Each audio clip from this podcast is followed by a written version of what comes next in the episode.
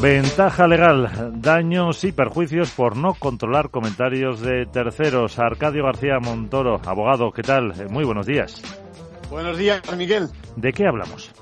Pues de que podemos ser responsables, fíjate, por daños y perjuicios en caso de que no procedamos a borrar esos comentarios que puedan transgredir la ley. Una resolución del Supremo dice que ya que tenemos facultades de ocultarlos, de denunciarlos, incluso de bloquear a quien los expresó, estamos obligados a hacerlo si vemos que se vulnera el derecho al honor, por ejemplo. El problema es que esto, Miguel, pues resulta que exige, por un lado, saber derecho, valorar y además también juzgar cuándo se trasgreden las normas, aparte de estar pendiente examinando todos los comentarios que nos hacen. Y lo que pone sobre la mesa, una vez más, es el complejo papel de las redes sociales y de los usuarios y la relación con la libertad de expresión.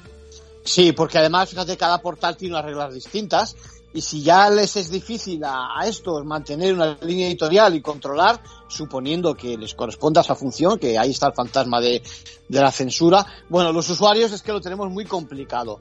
Eso sí, a menos que interactuemos ante ese comentario preciso. En este caso es precisamente lo que ha pasado. El usuario suprimió en ese hilo unos comentarios que llamaban a la sensatez y a la moderación, pero sin embargo no actuó ante expresiones que vulneraban el derecho al honor. Así que la justicia le atribuye responsabilidad por desentenderse. En conclusión.